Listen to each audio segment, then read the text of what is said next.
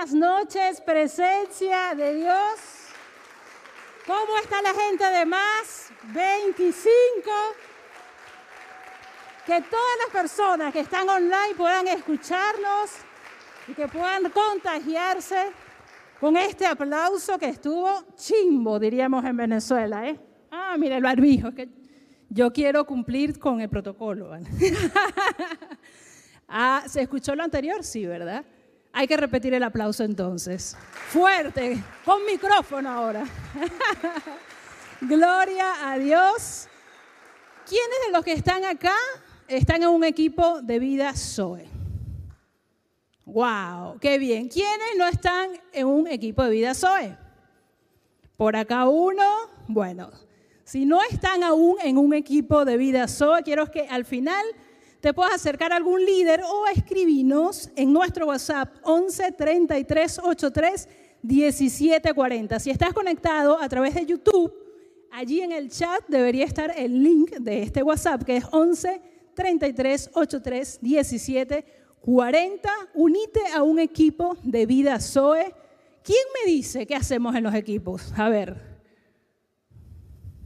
Allá, sí disfrutamos de Cristo. ¿Qué otra cosa hacemos en los equipos SOES? Tener experiencias con Cristo. ¿Qué más?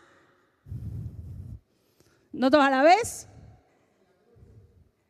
Llevamos todo a la cruz. Bien, bien. Todas estas cosas. Y lo más importante es que vemos todos los días a Cristo en nuestra vida. Hoy, justamente, una chica del equipo compartía que para que este barbijo... Va, gracias. Compartía eh, una chica en el equipo que venía con varias semanas, meses creo ya, de desempleo y venía, viste, cuando ya uno oraste, ayunaste, entregaste en la cruz y nada pasa. Y al final te empiezas a ver a ti mismo y te das cuenta que al verte a ti mismo ves más a Adán, ves que estás angustiado y es un quilombo, que me gusta esa palabra, pero un quilombo en buen término. ¿eh? Bueno, esta chica dijo, ya basta, voy a disfrutar de Cristo. Ya mandé currículos, ya hice todo, disfrutó de Cristo y al día siguiente la llamaron para tres entrevistas. Tres entrevistas, eso fue entre miércoles y jueves. El lunes comienza a trabajar. ¿Cuántos le dan un aplauso porque es la gracia del Señor. No es, no fue su esfuerzo de, mandar currículo, no fue su afán, fue la gracia del Señor que está en ti y está en mí y que experimentamos y hacemos crecer cuando estamos en un equipo Zoe. Bien, bueno, ahora sí vamos a comenzar con la palabra del día de hoy. Eh, los que tienen Biblia pueden buscar Salmo 91, eh, versículo 1. Es una palabra muy, muy conocida. A ver quién, quién la parafrasea por ahí, quién se acuerda. ¿Quién habita? ¿Qué más? Morará bajo la sombra del Omnipotente. No la sabemos de memoria esta palabra, ¿sí? Pero ¿cuántas veces hemos experimentado esta palabra? Viste que hay varios versículos en la Biblia que son como de, no sé, todo cristiano que tiene más de cinco años se lo saben, ¿sí? Jehová es mi pastor, nada me faltará. Todo lo pongo en Cristo que me fortalece. El que habita en el abrigo del Altísimo morará bajo la sombra del Omnipotente. No lo sabemos, pero ¿cuántas veces hemos experimentado esta palabra? Y es eh, lo que le he pedido al Señor, es que tú y yo hoy podamos tener luz nueva, algo nuevo de Cristo a través de este pasaje que tantos hemos escuchado. Dice, el que habita, diga ahí, habitar al abrigo del Altísimo, morará bajo la sombra, diga fuerte, sombra del Omnipotente. Lo primero que me venía leyendo eh, este pasaje en el Espíritu era la palabra habitar, ¿sí? Eh, cuando hablamos de habitar, me puse ahí, a mí me encanta buscar el significado etimológico de las palabras, no sé, me encanta siempre hacerlo. Pero bueno, eh, para no aburrirlos mucho, esta palabra viene de dos raíces, una raíz en latín y una raíz hebrea. Una de las raíces significa algo frecuentativo, algo que se repite constantemente, y otra raíz significa presencia de Dios. Entonces, el que habita el abrigo del Altísimo quiere decir el que frecuentemente está en la presencia de Dios. ¿Sí? Diga allí donde está, yo estoy frecuentemente en la presencia de Dios. Hay otra versión que dice, los que viven en el amparo del Altísimo. Vamos teniendo más luz. El que vive en Cristo mora bajo la sombra del Omnipotente. Diga allí, yo vivo en Cristo. Ahora, ¿cómo sé que yo estoy habitando frecuentemente en la presencia de Dios? ¿Quién me dice algo? ¿Cómo, podemos saber si yo estoy frecuentemente en la presencia de Dios? Algo que se les venga a uno, si no, les tiro toda la data de una vez.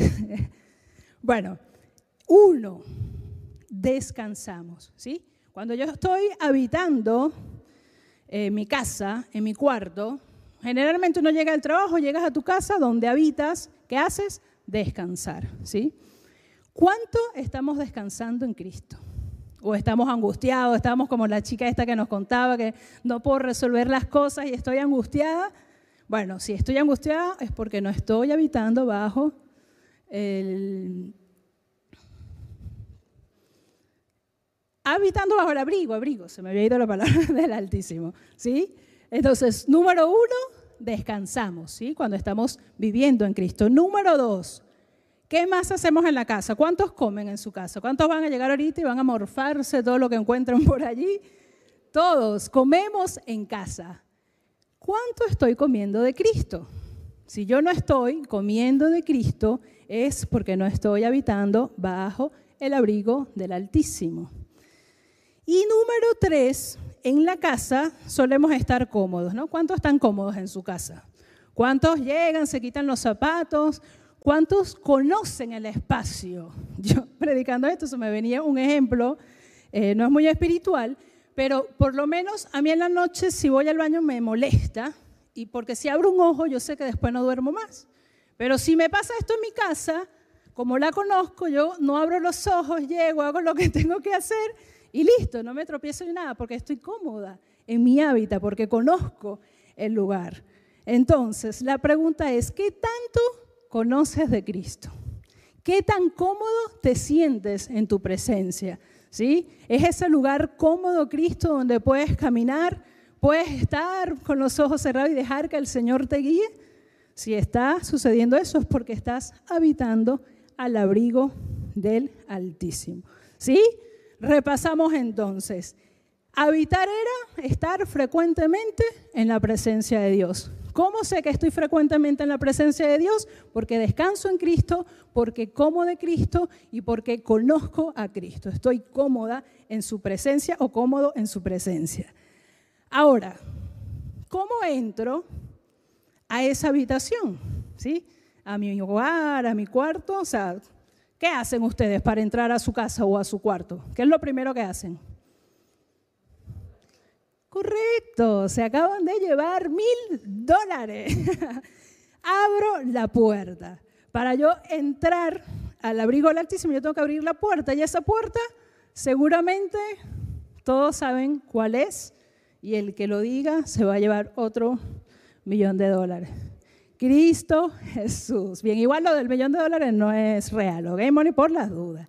Eh, eh, Jesús, quiero leer, si tienen Biblia, por favor síganme porque es un poco largo este pasaje, Hebreos capítulo 10, versículo 19, para entender un poco qué es entrar por esa puerta y habitar y vivir frecuentemente en la presencia de Dios. Dice, así que, amados hermanos, Podemos entrar con valentía en el lugar santísimo del cielo por causa de la sangre de Jesús. Por su muerte, Jesús abrió un nuevo camino, un camino que da vida a través de la cortina al lugar santísimo. Muchos habrán escuchado esto y dirán, ¿ah? ¿Lugar santísimo qué es? Así que vamos a, a explicarles un poco para aquellas personas que quizás se están sumando por primera vez.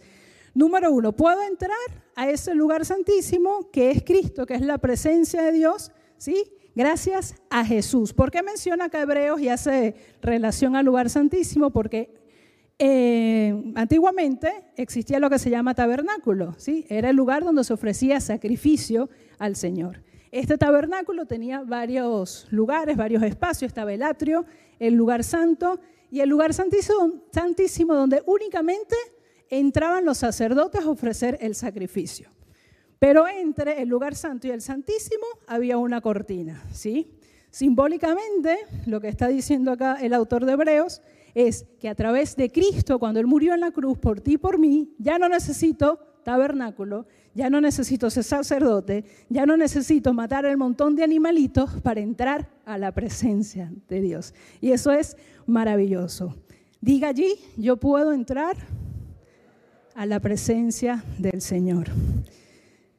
Sigue diciendo la palabra, ya que tenemos un gran sumo sacerdote que gobierna la casa de Dios. Entramos directamente a la presencia de Dios con corazón sincero y con plena confianza en Él, pues nuestra conciencia culpable ha sido rociada con la sangre de Cristo a fin de purificarnos y nuestro cuerpo ha sido lavado con agua pura. ¿Cómo puedo entrar? Directamente. ¿Y cómo debo entrar? Con un corazón sincero y con confianza. ¿Qué es con un corazón sincero? Vos, vos, mira, estoy hablando ya argentino, tú entras con un corazón sincero, reconociendo todo el Adán que hay en ti. Todo el Adán, todo eso que tú dices, wow, Dios mío, pero soy un desastre con ese corazón sincero diciéndole, Señor, he aquí este desastre en la tierra, pero yo vengo a tu presencia, porque es en su presencia, dice la palabra, donde seremos purificados y lavados con agua pura. Y mientras leía esto, me hacía así como mucho ruido esta parte que dice, eh, pues nuestra conciencia culpable. Y acá quiero hablarle a todas aquellas personas que quizás es la primera vez que están escuchando este mensaje o por allí habían escuchado de Dios, pero no dan ese paso, no terminan de entrar completamente a la presencia de Dios porque se sienten culpables, porque creen que su pasado es imperdonable, porque creen que su error es, es, muy grande y que la gracia de Dios no alcanza para lavar sus pies. Déjame decirte que tú también puedes entrar a la presencia del Altísimo. Puedes ser abrigada por Cristo o abrigado por Cristo. Gloria a Dios. Por eso, ¿cuánto les dan? Un aplauso al Señor. Y, y si eres esa persona que se identificó, quiero invitarte a que hagas una oración.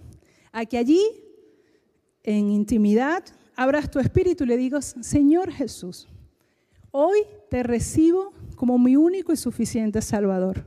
Hoy yo te abro la puerta de mi vida.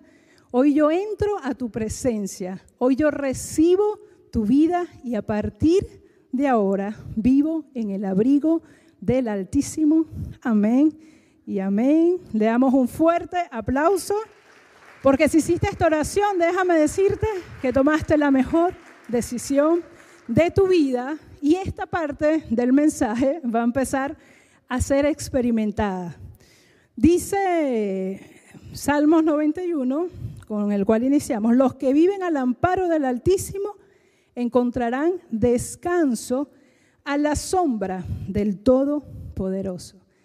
¿Qué es esa sombra? ¿Qué es ese descanso? Yo acá, viste, me puse como a investigar, viste que uno la danza le activa y, quiere como ir meter cosas y lo que descubrí y leí. No, el Señor me dijo seguir leyendo el mismo salmo que ahí está la respuesta. Dice, declaro lo siguiente acerca del Señor. Solo Él es mi refugio, mi lugar seguro. Él es mi Dios y en Él confío. Con sus plumas te cubrirá y con sus alas te dará refugio. Sus fieles promesas son tu armadura y tu protección. Estar bajo esa sombra es descansar en las promesas del Señor. Estar bajo esa sombra es entender que es Dios mi refugio. Estar bajo esa sombra es confiar plenamente en Dios. Estar bajo esa sombra es que tu paz y mi paz no dependan de la circunstancia, sino dependan del Cristo que me habita. ¿sí? Eso es así. Es confiar en sus promesas. Y sigue diciendo que sus promesas no fallan. Sus promesas no fallan. Así que quizás ya tú habías recibido al Señor en tu corazón, habías leído un montón de veces este versículo, pero hoy yo le pido a Dios que se revele a tu vida que Cristo es el lugar donde habitas seguro. Le voy a pedir a la banda que vaya subiendo, por favor. Cristo es el lugar donde habitas seguro. Cuando preparaba este mensaje, la verdad que disfrutaba muchísimo el Señor, porque hoy te estoy hablando no de algo que me pareció lindo y que quise predicar, porque de hecho tenía otros temas en mente, sino de algo que he experimentado, que es sentir que realmente mi lugar seguro, mi hogar, mi habitación es el Señor. Gloria a Dios. No voy a llorar, no voy a llorar, no voy a llorar. Eh, les comparto un pasaje que es como muy rema en mi vida. Está en Ruth capítulo 2, versículo 12, que dice, el Señor recompense tu obra y que tu pago sea completo de parte del Señor, Dios de Israel, bajo cuyas alas has venido a refugiarte. Y el salmo que leíamos anterior prometía que con sus plumas el Señor nos cubre y con sus alas nos da refugio. ¿Y por qué les comparto este pasaje? Porque a mí un día, ¿vieron cuando uno ora y se pone ahí romántico con el Señor y oras como que con el Señor hasta el infinito y más allá? Y después como que te arrepientes y dices, ¿qué cosa he dicho? Pero a mí en una oportunidad eh, se los voy a leer. Yo hice una oración o una canción, algún día me voy a atrever a, a cantar algo, pero hoy se los voy a leer. Y a mí se me ocurrió decirle esto al Señor. Le dije, heme aquí, Señor, quiero hacer tu voluntad. Quiero seguir tus pisadas y de tu mano siempre andar. ¿Y qué importa si el camino es estrecho? Yo iré, porque tengo la certeza que en tus alas estaré. Y eso el Señor lo escribió en mi espíritu meditando en esto que les leía. Con tus plumas te cubriré y con tus alas. Y yo románticamente le dije, dale Señor. Pues el camino se me puso bien estrecho. Tanto que me despidieron del trabajo, tanto que terminé en un país desconocido. Pero el segundo día que llegué acá a Argentina y dije, uff, ¿en qué paquete me metí? Que estaba en una habitación compartida con alguien que ni conocía porque estaba de viaje y apenas iba a llegar. Yo dije, wow, ahora cómo sigo. Y me puse a llorar, viste, y con todo el Adán del mundo en la silla y agarré la Biblia. Y cuando agarré la Biblia, el Señor me recordó este pasaje. Que el Señor recompense tu obra y que tu pago sea completo de parte del Señor. Dios de Israel, bajo cuyas alas has venido a refugiarte. Yo dije, no iba a llorar, pero es hermoso ver cómo el Señor está atento a todas nuestras palabras y cómo el Señor es fiel. Y a partir de ahí seguí viviendo y experimentando esas alas del Señor.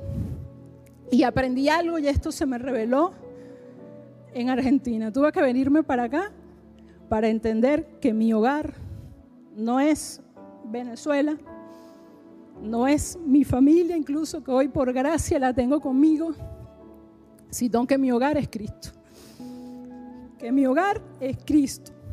Que Cristo es el lugar seguro, que no importa dónde duermas, si te toca dormir en la habitación con desconocidos, si te toca dormir en el living, en un colchón, si te toca dormir en el living, ahora en una cama, o si está alquilando, si tiene algo propio o no, lo importante es que habites en Cristo todos los días de tu vida, que Él sea tu hogar, que Él sea tu lugar seguro, que tu paz, que tu serenidad, que tu tranquilidad dependan de sus promesas, porque sus promesas no fallan. Di allí donde estás, Señor, yo sé que tus promesas no fallan. Señor, yo habito en ti, que eres el lugar seguro. Padre, en esta hora yo te pido experimentarte como mi habitación, como mi hogar, Señor. Que yo pueda sentirme bajo tus alas todos los días de mi vida. Que yo pueda sentir tu amor, tu abrigo, tu calor, tu protección, tu guía, Señor. Hoy yo te abro mi espíritu. Hoy yo declaro que tengo la vida de Cristo dentro de mí. Ya no vivo yo, vive Cristo en mí. Hoy yo habito en Cristo Jesús. Te disfruto y vamos ahora juntos a disfrutar del abrigo del Altísimo. Gloria a Dios.